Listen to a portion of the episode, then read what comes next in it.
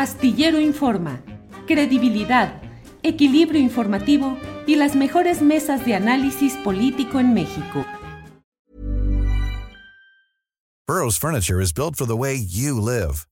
From ensuring easy assembly and disassembly to honoring highly requested new colors for their award-winning seating, they always have their customers in mind. Their modular seating is made out of durable materials to last and grow with you. And with Burrow, you always get fast, free shipping. Get up to 60% off during Burrow's Memorial Day sale at burrow.com slash ACAST. That's burrow.com slash ACAST. burrow.com slash ACAST. Everyone knows therapy is great for solving problems, but getting therapy has its own problems too, like finding the right therapist, fitting into their schedule, and of course, the cost. Well, BetterHelp can solve those problems. It's totally online and built around your schedule. It's surprisingly affordable too. Connect with a credentialed therapist by phone, video, or online chat, all from the comfort of your home. Visit betterhelp.com to learn more and save 10% on your first month. That's BetterHelp H E L P. Y vamos a estar ya con mis compañeros que están puestos por aquí, Daniela Barragán y Arturo Cano. Daniela, buenas tardes. Hola Julio, muy buenas tardes. Saludos a toda la audiencia, también a Arturo Cano. Pues hay muchos temas muy buenos para el día de hoy. Sí, Daniela, se pone sabrosito y calientito todo esto. Arturo Cano, buenas tardes. Muy buenas tardes, Julio, Daniela, ¿cómo estás? Muchas gracias a todas las personas que nos siguen, que nos acompañan esta tarde. Muy bien, muchas gracias. Eh, nos notificó oportunamente desde ayer Juan Becerra Costa que no podría estar porque tiene un trabajo periodístico a esta hora, pero mmm, Marta Olivia López, nuestra compañera que normalmente está los lunes, le pedimos que estuviera hoy, seguramente está por llegar.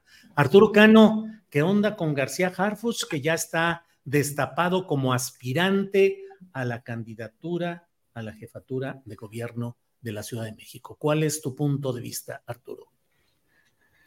Pues, eh, no, primero que no sé cómo va a ser campaña un personaje que por la encomienda que, que, tuvo fue víctima de un atentado en el que dispararon nomás 414 proyectiles. Eh, va a ser un tema la, la seguridad de, de el exsecretario de Seguridad Ciudadana de la Ciudad de México, que hoy acaba de decir que recorrerá las alcaldías para escuchar a la, a la gente. Me parece que tú das en el clavo cuando mencionas los antecedentes de García Harfuch en, en la Policía Federal, eh, como comisionado en el estado de Guerrero, cuando planteas que si bien no estuvo la noche de Iguala, pues eh, naturalmente debía estar al, al, tanto de lo que ocurría en esa ciudad de Iguala y los municipios aledaños, así como del seguimiento permanente que se daba a las protestas y a las acciones de los jóvenes estudiantes de, de Ayotzinapa.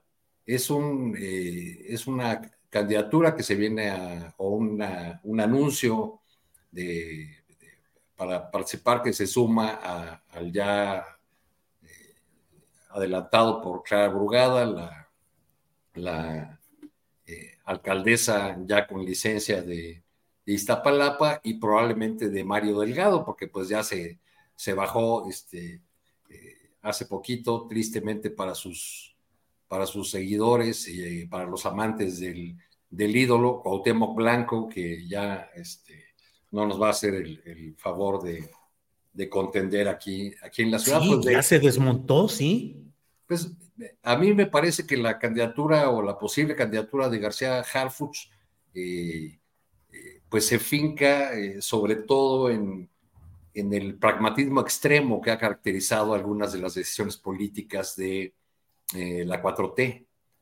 no todos, en no todos los casos hay que anotar ese pragmatismo extremo ha tenido buenos resultados. O sea, recordemos las candidaturas de, de Durango con eh, Marina, me parece que se llama la, candidata, y la, y la, candidatura de Clara Luz en Nuevo León. Eh, se pensaba que eran eh, candidatas que por su conocimiento y por haber realizado buenos gobiernos a escala municipal podían eh, ser muy competitivas y pues resultó eh, lo contrario por una serie de, circunstancias y acusaciones que se dieron en, cada una de esas, de esas campañas. A García Harfuch, además de, su papel como eh, jefe de la policía de la Ciudad de México, donde ha ofrecido buenos resultados, que parece ser lo que, es la razón principal para que él eh, participe en esta contienda peculiar, en esta encuesta singular que van a hacer ahora sin encuestas espejo, eh, en fin, como fue la, la definición nacional, este, pues también, también tenemos sus antecedentes familiares para un sector de la izquierda, para un sector de, Morena importante. Creo yo que es una paradoja, un contrasentido, hasta una suerte de agravio, podría decir, que se piense en hacer candidato al nieto del general del 68 y al hijo del exdirector de la Dirección Federal de Seguridad, de Javier García Paniagua, que además fue un político consumado, ¿no? Fue presidente del PRI y uno de esos eh, una de esas figuras del PRI que era muy dada a las, a las frases de efecto, a esas frases que pasaban a, la historia o que corrían de boca en boca entre los eh, cuadros de ese, ese partido. Yo, yo recuerdo que era eh, Rudo García Paniagua, por ejemplo, alguna vez le, le preguntaron qué, qué opinaba de que, de que les llamaban eh, dinosaurios a, a, priistas como él. Y, y García Paniagua respondió, pues nos han de llamar dinosaurios por los huevotes de los que nacían esos animales. Así es. Era una de sus decisiones. Estaba, estaba releyendo hace un rato Parte de Guerra, este libro de Julio Cheder y Carlos Monsiváis, un libro fundamental para, para entender a profundidad eh, la, el punto de vista de los militares con eh, respecto a los hechos de 1968 eh, contiene este libro los documentos del general eh, Marcelino García Barragán, y en, la parte que escribe Cherer, hay, eh, recoge una entrevista que Jorge Castañeda le hace a José López Portillo, donde le pide una descripción de, García Paniagua, y escuchando brevemente, no lo conozco mucho, ni he conversado nunca con él, pero escuchando lo que ha dicho en estos días este, García Harfuch, recordé esta, esta definición que, que hacía López Portillo de García Paniagua, del padre de, de, la ahora aspirante a la candidatura de la 4T, sí. Eh, que lo definía como un hombre con una política muy sencilla, sin ninguna complicación intelectual. Bueno, pues ahí está. Quizá, por ahí van en los pasillos de Morena, Julio, Daniela, Marta, bienvenida. Eh, se, se, dice que eh, eh, para, para, usar una, una, figura que lo haga entender fácil, que el presidente López Obrador tenía a Omar García Harfuch en una cajita ahí en su oficina de Palacio Nacional, una cajita con un vidrio que decía rómpase en caso de emergencia. Entonces me pregunto si los números de, Morena andan eh, tan mal o son tan preocupantes que están pensando en lanzar a este personaje. Muy bien, Arturo, gracias. Marta Olivia López, saludos, buenas tardes, bienvenida. ¿Qué tal, Julio? Un gusto coincidir nuevamente con ustedes. Arturo, buenas tardes. Dani, buenas tardes. Gracias. Daniela Barragán, ¿qué opinas del caso Harfus? ¿Qué opinas de pues este movimiento que se da? Dice Arturo Cano, ¿qué tan bajos o qué tan mal andarán los números internos de Morena como para recurrir a una pieza así? Pero ¿cuál es tu punto de vista, Daniela? Eh, pues híjole, creo que también eh, parte de cómo es que se da todo esto y la negación inicial que tú también ya hablabas hace rato, cuando se da la, renuncia de Harfuch, pero después sale a decir él mismo y su equipo que no, que lo descarten para la Ciudad de México, pero después resulta que sí, ¿no? O sea, que sí va a ser el candidato que pues claro ya eh, obedece y se ve, se hace muy notorio a una decisión de Claudia Sheinbaum porque pues es el hombre cercano a ella, a nadie más. Eh, García Harfuch no tiene esta trayectoria dentro del partido, entonces eh, pues a todas luces es una decisión de las primeras más importantes que toma la doctora ya después de que le dan este bastón de mando. Ahora, creo que también obedece a un asunto al que nos podemos remitir al 2021 que es esta pérdida eh, de alcaldías en un bastión importantísimo para Morena, para la izquierda en general. O sea, así como el PRI tenía su bastión en el Estado de México, el PAN lo tiene, por ejemplo, en Guanajuato, pues la Ciudad de México se ha caracterizado por eso, por estar respaldando tanto a, no solamente a López Obrador, sino al proyecto de la izquierda y lo que sea, como se ha venido representando políticamente. Entonces, eh, pues ahora sale esta decisión que nos remonta, y muchos lo hemos dicho desde que renuncia Harfuch, es otra vez otro policía, no por favor, ¿no? O sea, ya eh, tuvimos hace poco la experiencia con Mancera, de un policía al que de repente le ponen en manos gobernar una ciudad y pues la cosa no salió bien, ¿no? Definitivamente eh, hay incluso el, factor Mancera también eh, funciona para que Morena pueda retomar la ciudad a pesar del botín político que esta pudo significar y que sigue significando para el PRD. O sea, Mancera termina eh, por entregarle el bastión a, la Ciudad de México al López Obradorismo. Entonces, en cuanto a números de inseguridad, un policía no vino a, bajar los, los índices sino todo lo contrario. En el caso de la corrupción, también lo que tuvimos, o sea, no solamente sí, pues los, el cártel inmobiliario está en Benito Juárez, está en Miguel Hidalgo, pero también rosa al, gobierno de la Ciudad de México que pues estuvo a cargo de Mancera. Entonces, eh, pues tenemos un Harfuch que pues su único currículum es haber sido el secretario de seguridad de Sheinbaum y todo lo demás, todo lo que sabemos es lo que ya estaban detallando, este nexo con, eh, pues con Iguala, con la desaparición de los 43 estudiantes, pues desafortunadamente para él, o sea, los informes del GIEI e incluso los de la Comisión de la Verdad de la Subsecretaría de Gobernación hablan de que todos los niveles de gobierno estuvieron implicados o al menos tuvieron datos en tiempo real de lo que estaba ocurriendo con, los estudiantes en, esa noche que ya va a cumplir nueve años. Él ya ha dicho públicamente que no tuvo nada que ver, que él no se enteró, que sí aquello, pero bueno, los informes, tanto los del GIEI como los de, los de gobernación, apuntan a lo contrario. Entonces, de entrada, un policía otra vez en la Ciudad de México, creo que pues es un, gran tropiezo, creo que no sería lo más adecuado, sobre todo cuando hay otros perfiles que tienen más currículum, más allá que ser un policía y un subsecretario de Seguridad Pública.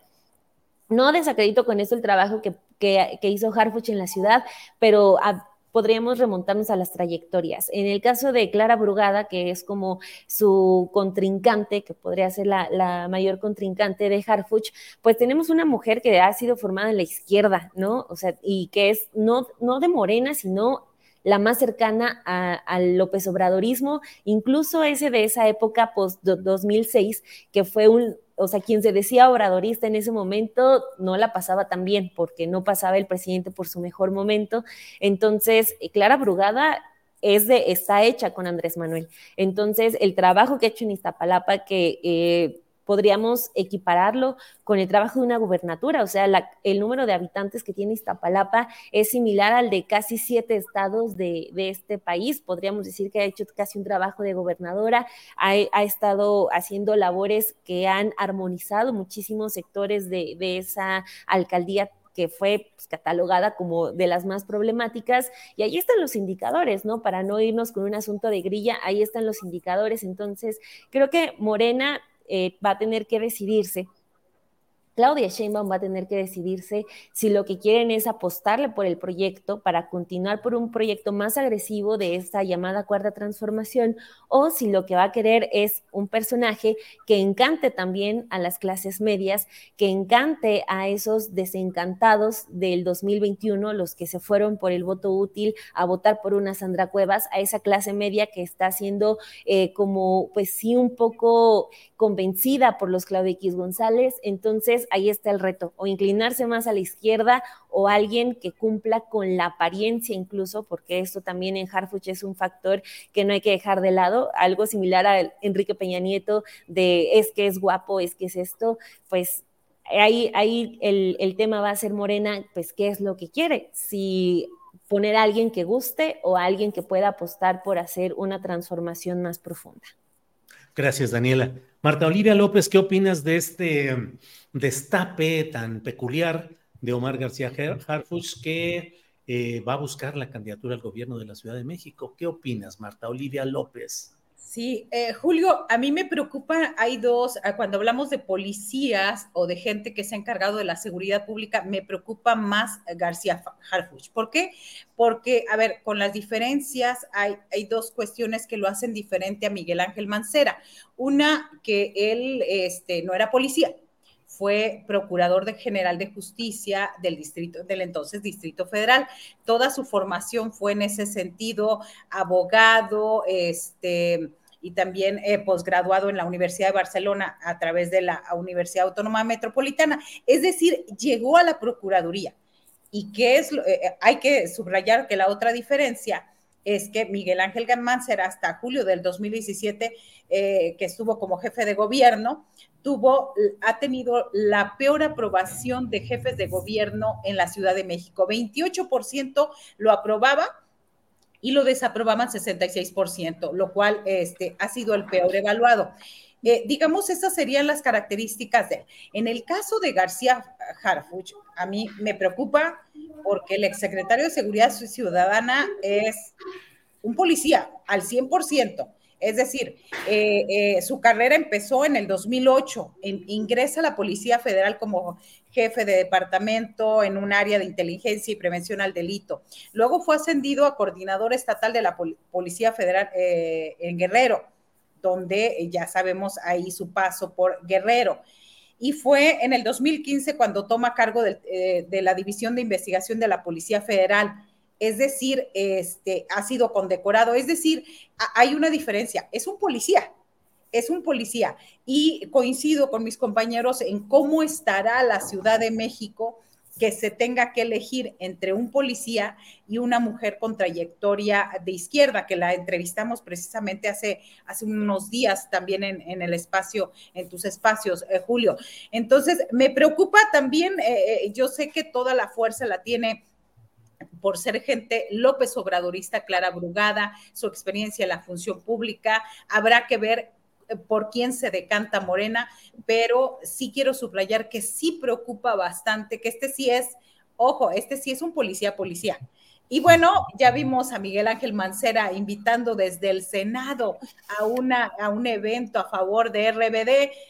Eh, este, no sé, ya no hay adjetivos respecto a eso, cómo se gasta el dinero público para hacer un reconocimiento a un grupo comercial de Televisa.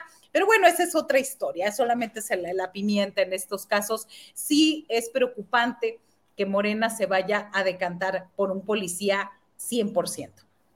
Marta Olivia, y las personas que son acusadas y agredidas directamente por cárteles, supuestamente por estar favoreciendo a uno o a otro. Es decir, en el caso de García Harfuch, que tuvo un ataque espectacular, apabullante, eh, milagrosamente salvó la vida el propio García Harfuch, pero fue un golpe absolutamente con la intención más demoledora.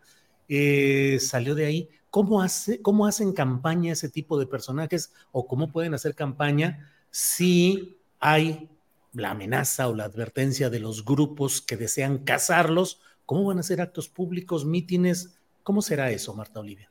Sí, hay que subrayar que eh, en cuestión de seguridad y en cuestión de detenciones de líderes, estamos hablando el más, el más nombrado de García Harfuch, que fue el de Damaso López Núñez, el licenciado, que fue extraditado a Estados Unidos y declaró en contra del Chapo eh, cuando formaba parte de la Agencia de Investigación Criminal. Eh, Julio, eh, esto queda siempre cuando cubrimos ciertas notas de seguridad, sabemos que siempre hay un hay uno que se beneficia y otro que se perjudica y que siempre los funcionarios de seguridad quedan en medio me preocupa también esa parte. ¿A quién realmente favoreció su administración en seguridad? Y obviamente que hay intereses también que fueron tocados y hay intereses que eh, no, no es lo mismo que se presente una ciudadana, una exdelegada o exalcaldesa a un evento público, como dices, a que se presente un policía. O sea, para empezar, ¿quién lo va a cuidar? Y lo digo porque en algunos estados también vemos esa diferente forma de gobernar entre los que están cercanos, que van a la calle, platican, porque su función ha sido en otros ámbitos, pero el de un policía, este, con, a pesar de que he escuchado buenos números que ha dado allá, ¿a qué costo? ¿A qué costo? Y ahora no imagino un Robocop en la Ciudad de México. Bien, Marta Olivia, gracias. Arturo Cano. Arturo, pues hoy tenemos muchos temas, pero me interesa mucho tener tu opinión acerca de cómo has visto la emisión de las convocatorias para nueve estados que ha hecho eh, el partido Morena, Mario Delgado y bueno, las, las comisiones o comités correspondientes. Pareciera que es ahora más acotado y más controlable el proceso de la postulación de estos eh, aspirantes. No habrá encuestas espejo, todo va a ser una encuesta manejada por propio Morena. El Comité Nacional podrá encartar dos aspirantes, aunque no los haya encartado el Comité Estatal. Em, entre otros temas que son algunos de los que me parece que pueden implicar un mayor control y una mayor discrecionalidad en el manejo de este proceso nueve estados. ¿Cómo viste la convocatoria y sus detalles, Arturo? O sea, va a ser como antes había sido, como habían sido todas las, todas las anteriores. Aquí, aquí podemos ver la, la fuerza que tuvo en un momento Marcelo Ebrard, que logró que se... Eh, abrieran, digamos, eh, o que se abriera el proceso a las encuestas espejo, a las renuncias, toda esa serie de, peticiones que hizo y que según el, mismo presidente de la República fueron atendidas. Este, pero antes de seguirme con las gobernaturas, no quería que se me escapara lo que me comentan por mensajes algunos eh, eh, cuadros de Morena con los que yo mantengo contacto y me, hablan ya de la pregunta que se están haciendo en este momento morenistas de la Ciudad de México. Este, una es cómo se va a hacer campaña eh, o cómo haría campaña Harfuch en la Ciudad de las Libertades y es una persona que necesita estar eh, cuidada, protegida por el cargo que tuvo y el, los, eh, el atentado que, que sufrió. Este, Candidato blindado. Sí, con, todo y auto blindado. Y, pensando en, Clara Borugada y en Omar García Harfuch, alguien más me dice, pues será la, contienda de las utopías contra las policías.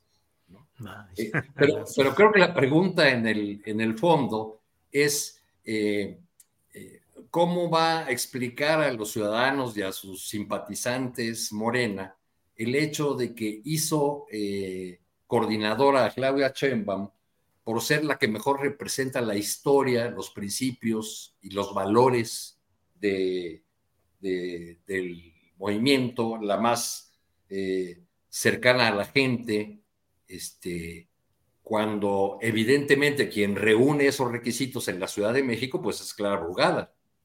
Requisitos equivalentes a los que tiene, eh, virtudes equivalentes a las que tiene Claudia Chema.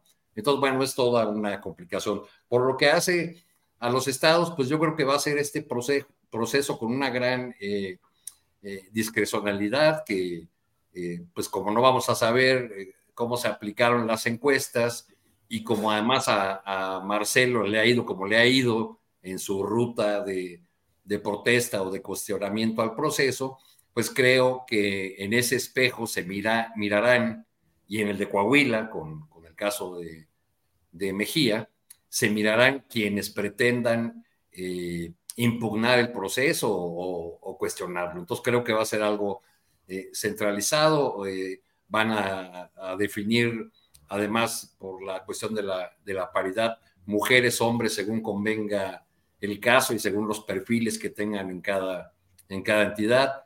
Creo que en ese sentido no habrá más que una revisión de lo que ya hemos visto en los últimos años en la forma, en las formas que usa Morena para definir a sus candidatos.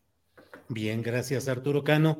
Em, Daniela, ¿cómo ves este tema de las convocatorias? Se ha, se ha movido el avispero, ya senadoras, senadores, diputados, todo mundo anda ya alistando sus papeles y alistándose para lanzarse por esas candidaturas. Primero, Daniela, ¿cómo ves la convocatoria? Si crees que es una apertura democrática o un retroceso. Ya nos dice Arturo Cano que va a ser como antes, como siempre, pero bueno, Daniela, tu punto de vista. Y segundo, ¿cómo ves esos movimientos en los estados? ¿Dónde podría mantener el poder Morena? dónde le va a ser más complicado. Daniela, por favor.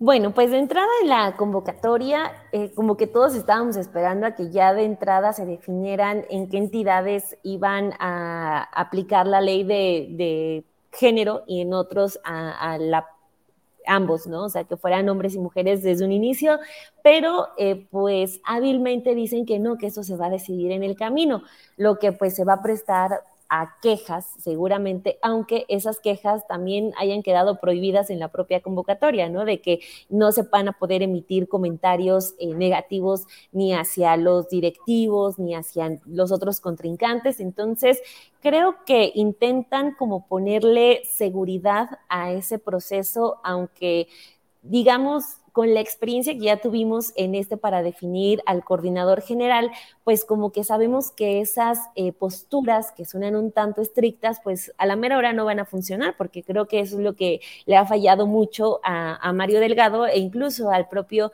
Alfonso Durazo, que estuvo más metido en, la, que definió al candidato presidencial de Morena.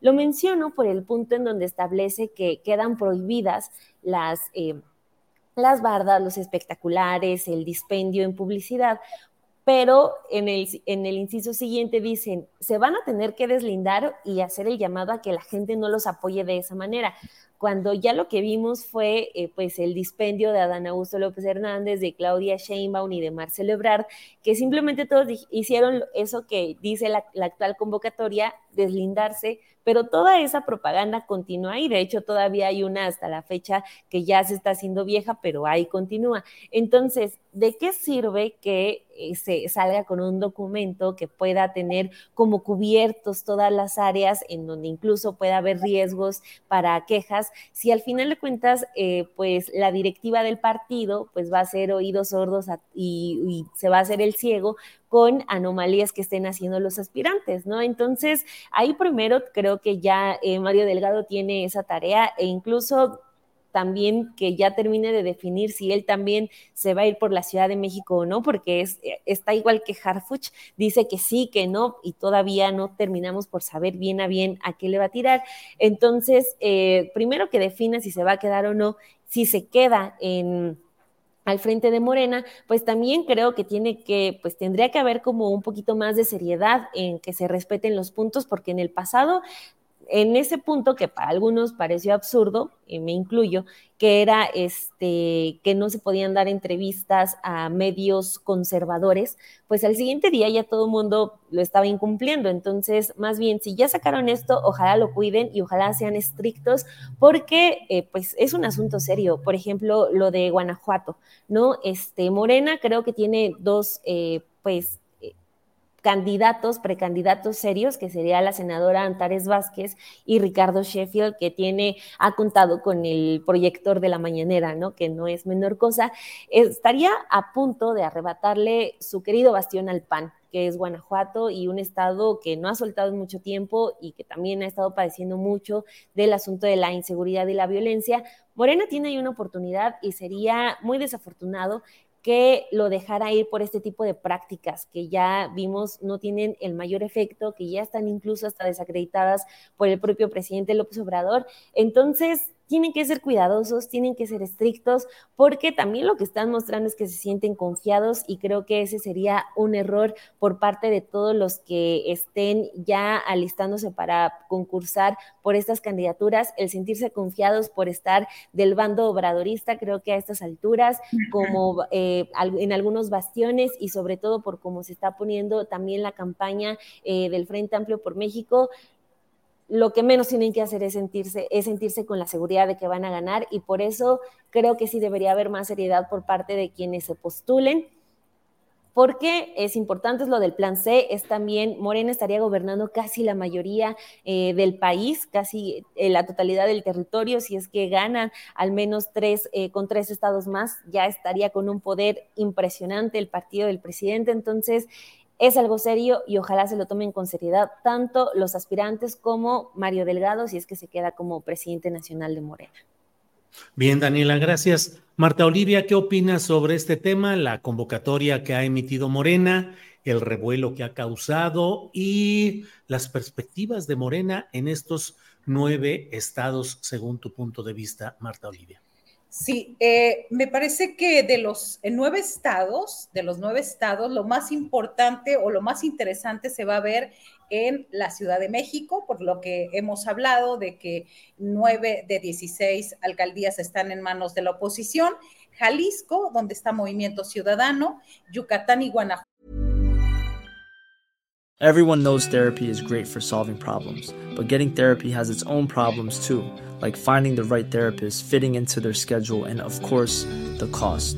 Well, BetterHelp can solve those problems. It's totally online and built around your schedule. It's surprisingly affordable too. Connect with a credentialed therapist by phone, video, or online chat, all from the comfort of your home. Visit betterhelp.com to learn more and save 10% on your first month.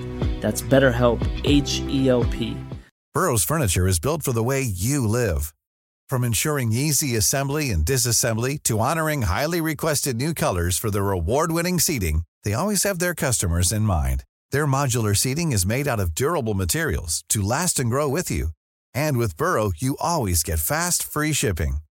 Get up to 60% off during Burrow's Memorial Day sale at burrow.com slash ACAST. That's burrow.com slash ACAST. burrow.com slash ACAST. ¿Por qué? Porque estos últimos dos son bastiones panistas. Entonces, me parece que sí de por sí es complicada ya la elección del resto de las entidades. En estas tiene que haber una particular atención de que no, eh, de que se hagan las cosas o que sean electos los mejores perfiles. Así que me parece que ese es un, un primer apunte. El segundo es de que eh, eh, los requisitos y la convocatoria están muy bien el asunto es eh, ver si van a respetar esos mismos y si va a haber sanciones para quienes no respeten. Por ejemplo, Ahora mismo eh, hablan de que ya se prohibió el uso de campañas en anuncios espectaculares, pinta de bardas, y ya, ya se han documentado este, quejas en contra de Clara Brugada y de Harfuch, García Harfuch. Entonces, este es un detalle. El otro interesante es que también se prohíbe que eh, sean acompañados los aspirantes o candidatos por servidores públicos. También otro detalle interesante ahí es que se prohíbe eh, a los simpatizantes que no se agredan en redes sociales. Pues entonces, ¿qué vamos a hacer de nota, verdad? Este, entonces, ¿qué, material vamos a tener ahí si no es que es donde principalmente documentamos? Y bueno, la referencia clara a, Marcelo Ebrard es en el sentido de que se prohíben acusaciones públicas contra Morena o cualquiera de sus órganos en caso de que lo hagan, eh, les van a cancelar el registro a los aspirantes. Eh, me parece que además de la convocatoria se me hace una buena carta de intenciones. El asunto va a ser, primero, la elección correcta de sus candidatas y candidatos. Y dos, si hacen una convocatoria con tantos requisitos, yo no quisiera decir que es como los viejos tiempos del PRI, ¿no? Jamás diría eso, sino que se respeten los que están, eh, eh, todo lo que han enumerado. Y creo que también es una lección de lo que se aprendió con las corcholatas, es decir, anotaron por ahí, bueno, vamos a ver qué tanto se cumple y qué tanto se sanciona a quienes no cumplan. Bien, Marta Olivia, gracias por todo esto. Bueno, pues hoy debe estar ya la reunión del presidente de la República con familiares y representantes, eh, activistas, defensores de los 43 de Ayotzinapa. Eh, si me permiten, déjenme poner un poquito lo que dijo hoy el presidente de la República para pedirles luego su opinión. Adelante, por favor. Asunto también manejado por los conservadores contra nuestra y también para un grupo de pseudodefensores de derechos humanos aliados con organismos internacionales de derechos humanos que se han dedicado a medrar con el dolor de la gente. Están queriendo pues eh, manchar la investigación que estamos haciendo. No es cierto de que el ejército no haya entregado toda la información. Es falso. El ejército entregó toda la información. Pero eso es lo que queremos decirles.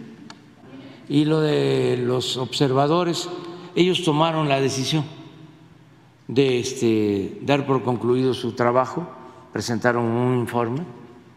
Nosotros este, no les pedimos que se fueran. Sí tenemos mucho avance. Hoy vamos a, informar y eh, una de las cosas que nos eh, va a ayudar mucho a contrarrestar eh, todas estas calumnias va a ser el que vamos a dar a conocer toda la información, todo lo que podamos. Arturo Cano, por favor, tu opinión sobre lo que ha dicho el presidente de la República. Pues creo que si el caso Ayotzinapa hubiese sido ya totalmente esclarecido, si los eh, padres y madres eh, hubiesen encontrado verdad y justicia, no habría eh, ningún material para que la reacción o los conservadores, como les llama el presidente, utilizaran el caso en su contra. Me parece preocupante y lamentable eh, la, visión presidencial de, que hay eh, organizaciones o grupos de derechos humanos que se han dedicado, así lo dijo, a medrar con el dolor de las familias.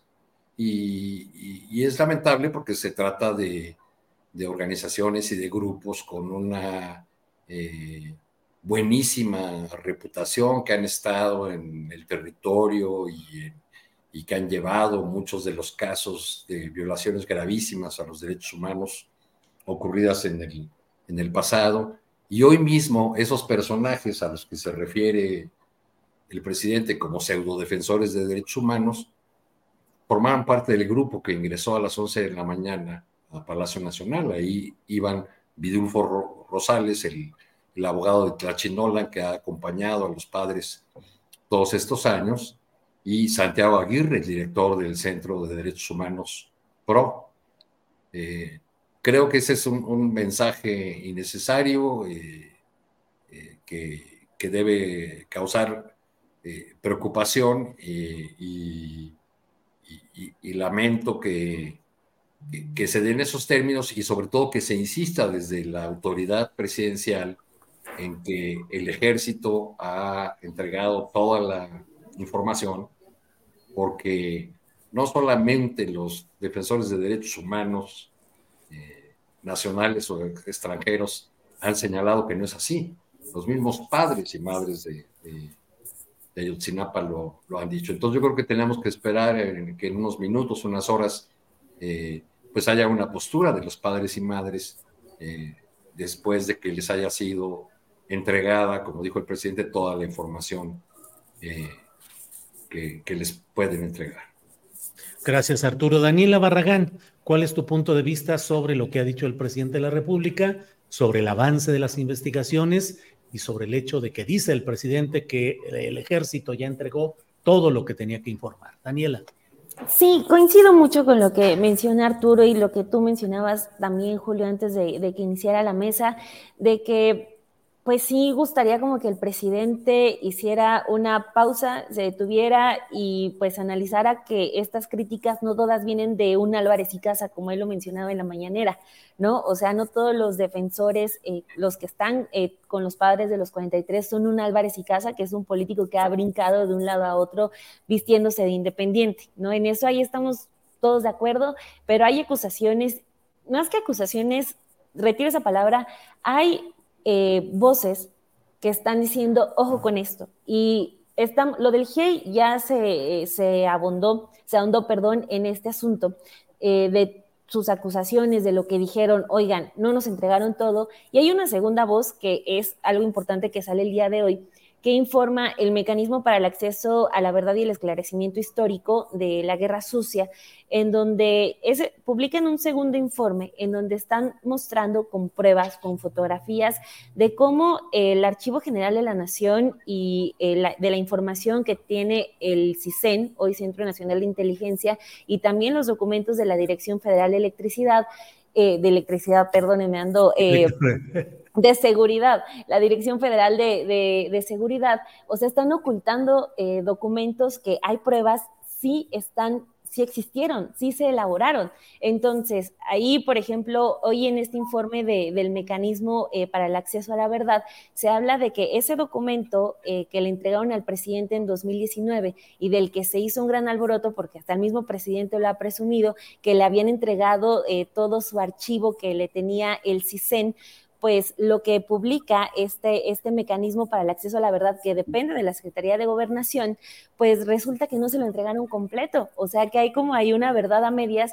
de que aunque el presidente está diciendo que le entregaron toda su información de cuando lo espiaban, pues ¿qué cree? Resulta que se la entregaron incompleta. Entonces ya no solamente es el GIEI el que está denunciando que, está, que hubo información que se extrajo, también es un, el mecanismo que depende también de la Subsecretaría de Gobernación de Alejandro Encinas, el que está demostrando con pruebas y con conocimiento técnico, porque son investigadores que a eso se dedican, a analizar los archivos eh, de, inteligencia, que están diciendo que hay archivos que sí fueron desaparecidos, que, que incluso se hicieron anuncios grandes, como este del archivo del propio presidente López Obrador ni siquiera está completo el que le entregaron a él. Entonces, creo que en lugar de entrar directamente a la, eh, a, la descalificación, pues sí este, decir, bueno, de quién viene este señalamiento de que posiblemente el ejército sí esté ocultando información, sobre todo en este caso de Ayotzinapa, que siempre es un punto y aparte, ¿no? Creo que ahí hay como mucha coincidencia por parte de todos de que el hecho de que estemos por cumplir nueve años y que todavía no se sepan dónde están los estudiantes, pues sí te habla de que a pesar de que haya muy buena voluntad, al menos hacia afuera, adentro algo está ocurriendo que está impidiendo que ya sepamos realmente qué pasó y nosotros no, que los padres y las madres, unos ya se enfermaron, o sea, esas imágenes de hace nueve años son las mismas que vamos a tener esta semana de las marchas, todavía buscando a, sus hijos, o sea, es realmente lamentable.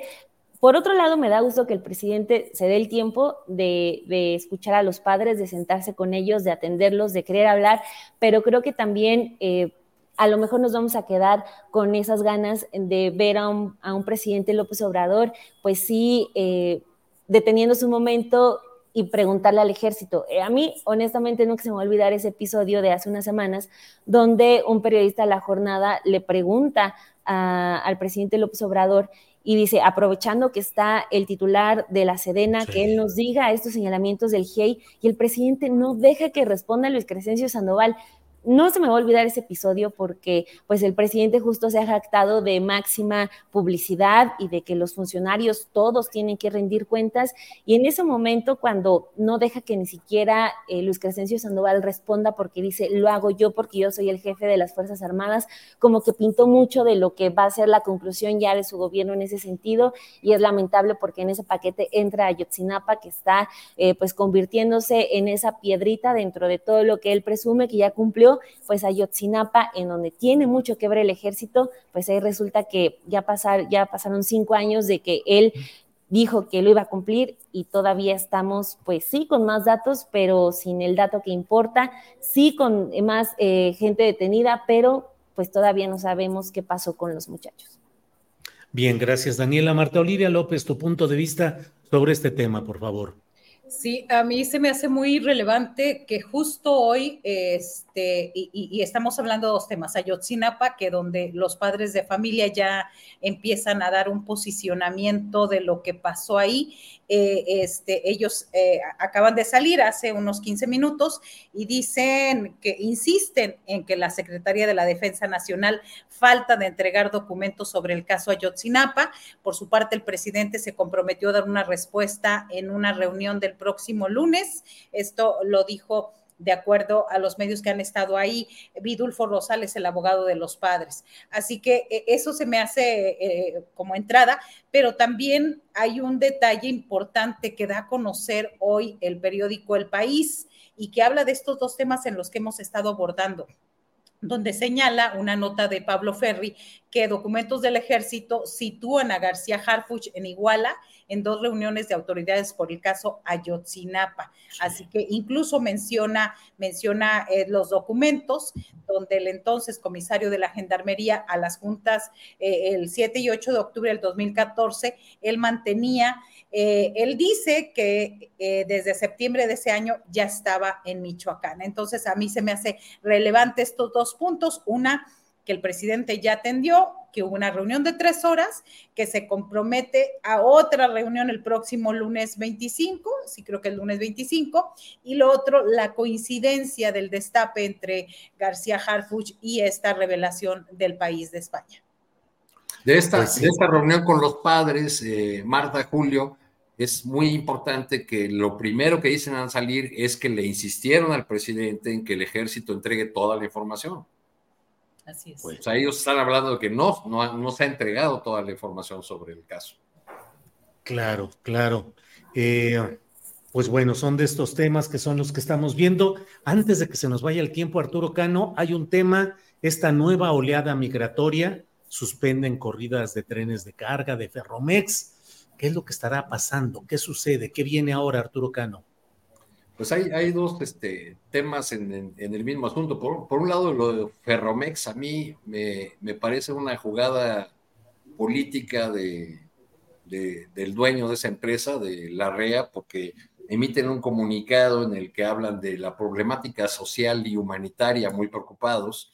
Eh, el mismo empresario, el segundo hombre más rico del país, que no ha tenido ninguna preocupación por eh, arreglar el desastre que hizo en el río Sonora, que afectó a, miles de personas en ese lugar por la, por la fuga de, de Cananea. Y un lugar, eh, los trenes, los eh, que han, la bestia, como se le conoce, que ha sido ruta de abusos en contra de los migrantes, pero al mismo tiempo la posibilidad de llegar al norte para los más pobres entre los pobres, porque los que viajan en el tren son los que no tienen para pagar pollero son los pobres entre los, entre los pobres. Ahí me parece que hay ahí como una suerte de, de revancha quizá del asunto del istmo de Tehuantepec.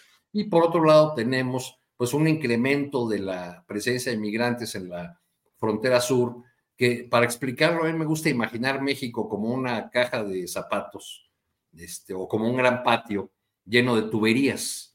Eh, y entonces la labor del Instituto Nacional de Migración consiste en de repente cerrar una llave, abrir un poquito otra, dejar que gotee una más y así ir controlando de alguna manera el flujo migratorio para impedir y evitar que se concentren miles y miles de personas en la frontera norte frente al muro de Estados Unidos. Fue lo que pasó. E, estas imágenes que nos compartieron son de hoy en Tapachula. Esa es la fila para solicitar la condición de refugiado ante la Comisión Mexicana de Ayuda a Refugiados. ¿Por, ¿Por qué se hace esta fila? Porque el migrante lo que quiere es un documento que le permita pasar por el territorio mexicano eh, sin ser molestado, siendo molestado lo menos posible por, las autoridades de todos los niveles. Y cuando no le dan este documento, pues empieza a ver qué opciones tengo. Una opción que tengo es solicitar la condición de refugiado aunque no se quieran quedar aquí, van y solicitan la condición de refugiado porque con ese papel creen que pueden tener derecho a tránsito, cuando eh, no es así, porque la misma Comar les advierte a los migrantes, si solicitas refugio, te tienes que quedar en la entidad donde solicitaste refugio.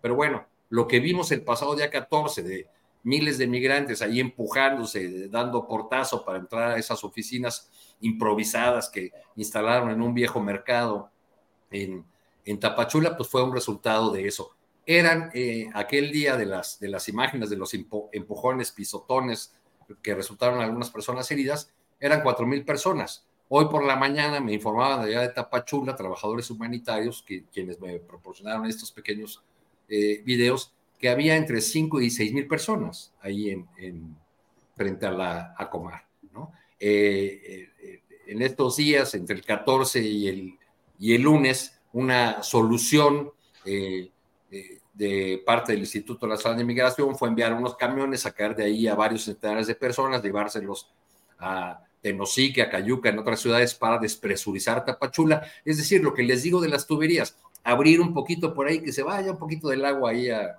a Tenosique, Tabasco, que se vaya otro poquito hacia Cayuca mientras se pueda seguir retrasando el viaje o la llegada de los migrantes al norte. Una crisis humanitaria que, que persiste, que continúa y que difícilmente, eh, a la que difícilmente le veremos una solución en el corto plazo. Porque además Francisco Garduño, pues, ¿qué es de él? O sea, después de lo de la acusación por Juárez, o sea, ya no, no, se ha sabido nada y ahorita pues tampoco va a salir a, dar la cara. ¿Qué es pues otro de esos otro de esos casos eh, en los que uno como periodista no puede cerrar los ojos. ¿Cómo es posible que siga en su mismo cargo Francisco Garduño después de la tragedia de los migrantes allá en aquella población norteña? Eh, Daniela Barragán, eh, ya estamos en la parte final del programa. Nos queda espacio para un postrecito más o menos amplio, de unos tres minutitos cada quien. Así es que, Daniela, postrecito, lo que quieras aportar sobre esta mesa, por favor. Ya dijo Xochitl, la pendejé. Sí, hombre, dijo la pendejé. Así de sencillo, así pasan los asuntos. No, hombre, pues la pendejé que diga la ministra Yasmín Esquivel también, pues yo la pendejé por completo, porque dice Xochitl que nomás la pendejeó tantito en algunos párrafos, ¿no? No, sí, eh, si quieren, aprovechamos para hablar de esto de Xochitl Galvez, porque vaya eh, mes complicado que ha tenido. Este, han sido semanas de, turbulencia. Primero, eh, pues lo de las casas y ahorita lo de la tesis pues ahora sí que su equipo va a tener como pues mucho trabajo para ver cómo es que se libran de ahora de esta.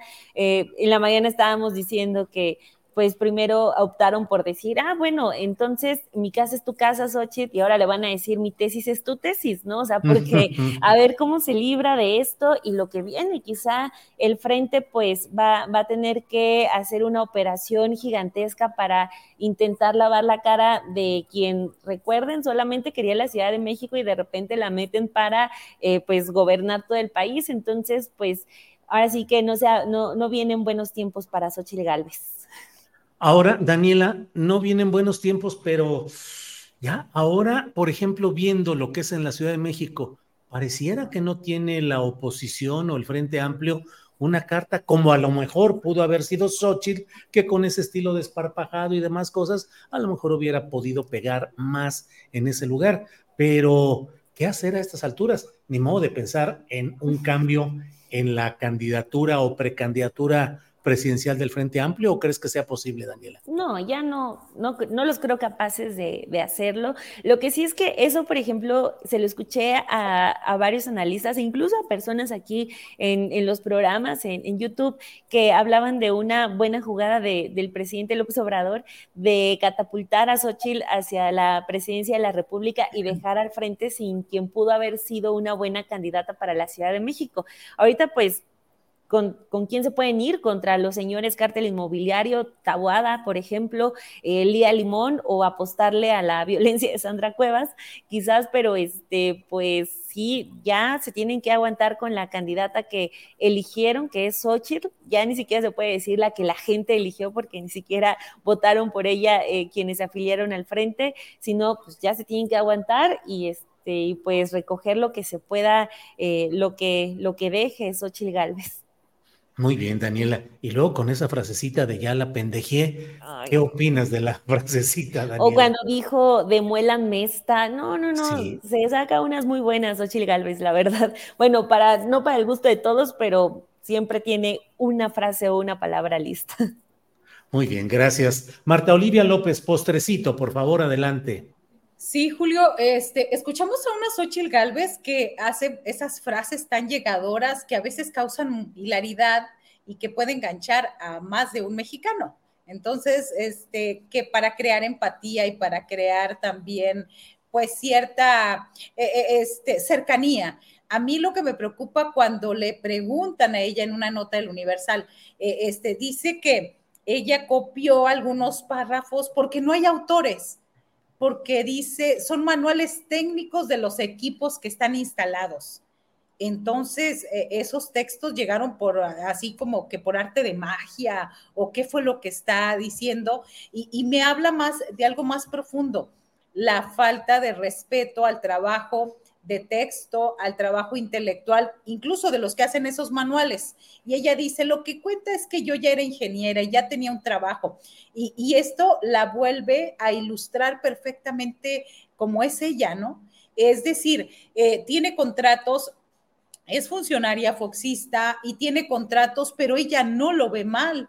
Eh, en este, eh, tiene lo de la Casa Roja, tampoco ve que es algo negativo ni malo, lo ve como normal. Y ahora dice que no hay problema, pues porque quién sabe quién lo hizo. Es decir, un X hizo un manual y ella lo copió y lo vació en el marco teórico, que es lo más impugnado de su tesis.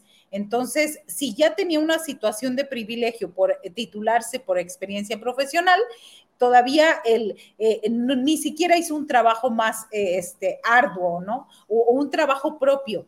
Y, me, y, bueno, yo quiero decir eso, que es una minimizar el trabajo de los demás, hacer menos las cuestiones de corrupción, toda esta irregularidad, ¿cómo la ve la candidata del Frente Amplio por México, la candidata de la oposición? Como que son nimiedades, ¿no? Y de ahí vuelvo al tema de la corrupción, porque el presidente Andrés Manuel López Obrador habló del tema de la corrupción como parte de su, eh, eh, este, de uno de sus lemas más importantes de eh, su gobierno.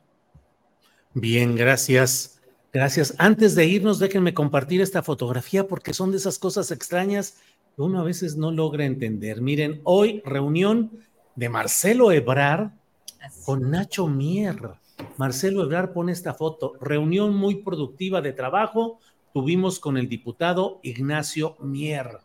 Allá al fondo, abajo de la E de México, ahí está Marcelo Ebrard, eh, en la tercera fila.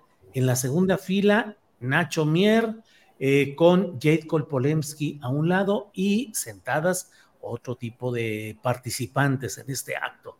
Ya no le entiendo yo a la política, Arturo Cano, pero lo bueno es que llegas tú con tu postecito para decirnos lo que creas sobre este tema o sobre el que tú quieras en general, Arturo Cano. Ya habíamos dejado ir vivo a Marcelo esta tarde, Sí, sí, sí, se nos había. no, pues, eh, pues este, parece, parece que Nacho Mier ya canceló sus posibilidades de aspirar a la gubernatura de Puebla, ¿no? No eran pues, muchas, no eran muchas por sí, pero creo que con esta imagen pues se va eh, eh, o se decanta o se carga hacia, hacia un lado que no necesariamente le, le favorece. Este, Vamos a ver muchas cosas chuscas en los, en los estados, digo, eso de ver a la, a la viuda de Miguel Barbosa levantando la mano diciendo que yo puedo. Eh, yo, no, he conocido a la señora, pero colegas que cubrían el Senado y que convivían con Barbosa cuando era líder ahí del grupo del, PRD, decían que una maravilla que tenía la señora era que era una cocinera extraordinaria, que a Barbosa le, eh, gustaba invitarlos a su casa a comer mole poblano y, otras delicias porque su, su esposa era una gran cocinera. Por lo visto, ella considera que también puede tener posibilidades de, cocinar un gobierno en su, en su entidad natal. En fin, esas, esas locuras. Y así, pues me parece que en todas las entidades habrá estos eh, eh, personajes folclóricos con sus aspiraciones, otros sin, sin posibilidades, este, y, algunos, algunos más que, que no, eh, que son resultado de, de, lo que decíamos al principio, de este pragmatismo extremo que a veces domina la, definición de las, de las candidaturas o las, las, aspiraciones por el lado de la 4T y de todas las, las fuerzas políticas, ¿no? Por ejemplo, tanto que eh, se preocuparon por construir esta figura o por ayudar a Xochitl Gálvez a construir esta figura de presidenciable en esos equipos de notables que son un montón de personajes con décadas de experiencia en la política no hubo nadie que dijera hay que revisar toda la historia de Xochitl Galvez al derecho y al revés para ver qué nos puede salir. Digo, parece que no lo hicieron si están saliendo estas cosas como el, el, plagio en el informe, que no tesis, porque es un informe, ¿no? Se tituló por, otra, vía, entonces hizo un informe de, trabajo. Este, eh, por el lado de por el lado de la 4T, yo creo que lamentan ahora más que nunca el caso de la ministra Yasmín Esquivel, porque si no estuviera ese antecedente de la ministra del plagio, pues se podrían ir mucho más a fondo contra, contra Xochitl Galvez. Claro. Bien, pues uh, estamos ya en la parte final, así es que les damos mucho. Gracias, Daniela Barragán, por esta ocasión. Gracias y buenas tardes. Gracias a ti, Julio. Un gusto haber estado en esta mesa y pues abrazos a Arturo Cano y a Marta Olivia, admiradísima. Muchísimas gracias. Eh, Marta Olivia López, gracias y buenas tardes. Gracias, muy buenas tardes. Un gusto coincidir con los tres. Arturo Cano, gracias y buenas tardes.